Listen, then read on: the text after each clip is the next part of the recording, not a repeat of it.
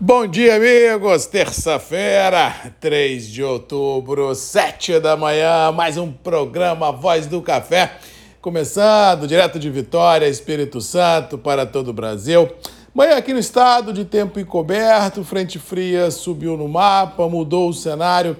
São Paulo, sul de Minas, leste de Minas, Rio de Janeiro, sul, capital do nosso Espírito Santo. A princípio, pode jogar água em alguns municípios também de Minas Gerais, mas centro-oeste, sudoeste baiano ainda não há essa previsão de forma contundente, não. Em detalhe, os meteorologistas não estão unânimes nessa uh, convicção de que choverá de forma representativa. Muitos ainda apostam numa chuva irregular, de volumes também irregulares e imprevisíveis, e isso deixa o mercado literalmente pisando em ovos. A única certeza com relação a clima de volume pluviométrico é, infelizmente, no sul do país, onde já choveu demais e essa chuva que passa da conta, passa da conta, trazendo transtornos a campo e a cidade. E ela hoje sobe também para Santa Catarina e Paraná. Ou seja, chuvas podem ocorrer de forma localizada, muito forte,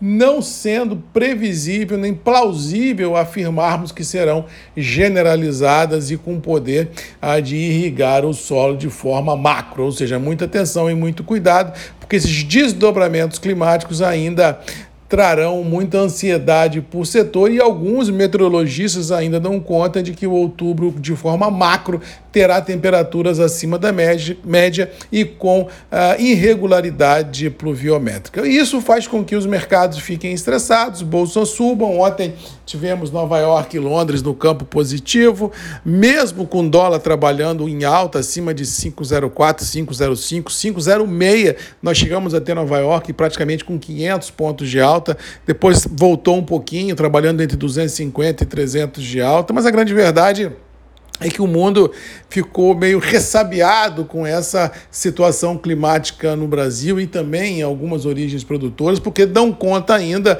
ah, de problemas no Vietnã e na Indonésia. E tudo que o mundo não precisa é de um outro ciclo produtivo, globalmente falando, complicado, porque não há estoques disponíveis mundo afora de forma confortável que dê margem para termos um outro ciclo problemático à frente. Muito cuidado e muita atenção, porque nós vivemos hoje uma tênue linha ah, entre o estresse e a tranquilidade. Ou seja, se a chuva vier e ela não tiver força para impactar e validar um ciclo produtivo interessante em 24, é um salve-se quem puder. Se ela vier e validar, o mercado já está no preço. Ou seja, temos muitas perguntas, poucas respostas. Valida a minha percepção e as minhas verdades, que digo aqui desde março ah, desse ano, de que os preços em 2023 seriam mais ou menos estabilizados ah, em reais, que não acreditava num viés de baixa muito forte nos níveis e continuam não acreditar, vislumbrando os desafios que o agro tem pela frente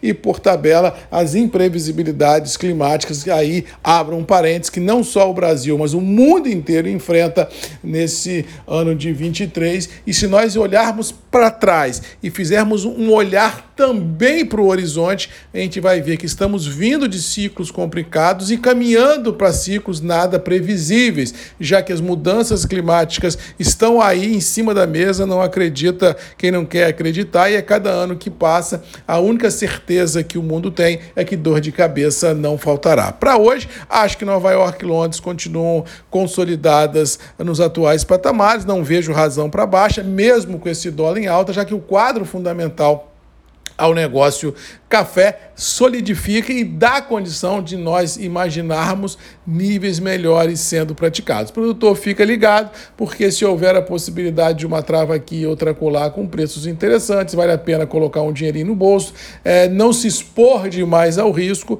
mas que a gente tenha percepção clara de que pior que está não fica, na minha humilde visão, isso é fato. No mais, vamos ficando por aqui, desejando a todos aí uma boa terça-feira, lembrando que daqui a pouco vou bater um papo lá no Tempo e Dinheiro com o amigo João Batista Olive sobre mercado de café e com certeza depois disponibilizarei por aqui os links ah, da matéria que acho que devem ficar também disponíveis no site da, dos Notícias Agrícolas, mas assim, estando disponível, já aviso aqui, já, já passo o link para frente, porque nesse momento de muitas perguntas e poucas respostas, quanto mais informações nós tivermos, com certeza será um divisor de águas. Para terminar, galera, lembrando que venho batendo nessa tecla desde o ano passado, no que se refere aos seguros agro.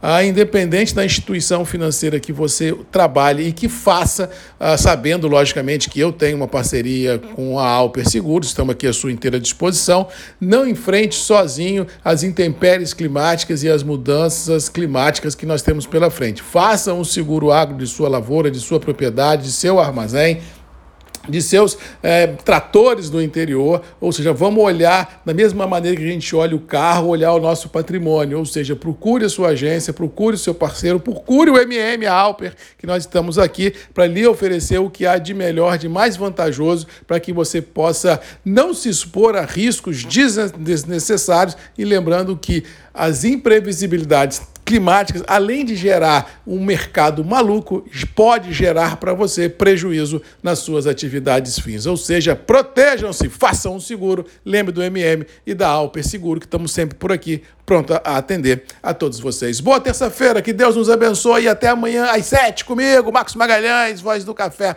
E você sempre tem um encontro marcado aqui nos grupos e redes MM, ponto de encontro de todos nós. Beijo, abraço e até amanhã. Tchau!